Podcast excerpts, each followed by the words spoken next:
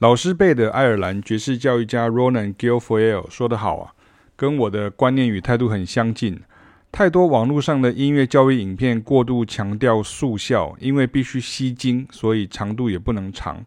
或是什么和弦、什么音阶啊，或是只要记得 X X X 就能 Y Y Y 一次很快就上手之类的这种拍片概念啊，都太过于肤浅。最重要的盲点就在于，影片制作者他没有接触到受众，所以不确定受众是否真懂了，只能从点阅率跟按赞率去估算下一片要拍什么。但是在音乐教育上，这两个率哦是不准的，到头来每个网红就只能下重弦哈，都当 game 哦，所以结果那个受教与适应习惯的过程就被忽略了。然后还是那句老话了哈，你转贴了就以为你会了，其实根本没有，你连听懂跟做对啊，都还有很大的距离。另一个问题也是来自于节奏，节奏是是最难教的，节奏就是韵律哈，就是腔调。但是现在网络上的很多音乐教学影片，是由已经会讲那种语言的人来示范。结果却塞进去很多说法、语汇、名词，或甚至是速记法。罗兰也是说，节奏远比和声、旋律重要很多。我的说法是：哈，节奏对，错的旋律是对的；节奏错，哈，对的旋律是错的。节奏律动不只是古典基础音教中的打节奏而已，而且不能只靠听啊。更需要面对面听学生操作再修正，就如同打个比方说，我讲 confirmation 这个英文单字，结果学生一开始根本只听成 commendation 或者是 condemnation 啊，一样，你得纠正他的发音，并一步一步带到会哈，也需要时间。所以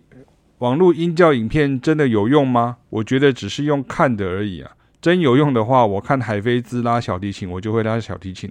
温特马萨里吹小号，我就会吹小号了啊。那以下这个 Ronan Guilfoyle 老师的这个原文呢，我把它翻译哈。那我翻译一下，我跟大家用中文来解说一下。其实并不只是因为传染病疫情，我们都隔离在家，在网络上老早就已经有过多的如何。的这种爵士教育影片的哈，How to 什么的，然后这已经持续一段时日哈，而且是指数性的成长哈，就跟病毒一样哦。我一方面新建这么多资讯，现在任何人都垂手可得；另一方面，我也必须说，大部分这类型的影片是肤浅的，因为他们并没有呈现出音乐本质中我们该知道的完整资讯。我特别针对的是那些讨论和声与旋律以及和弦与音阶的网络教学影片。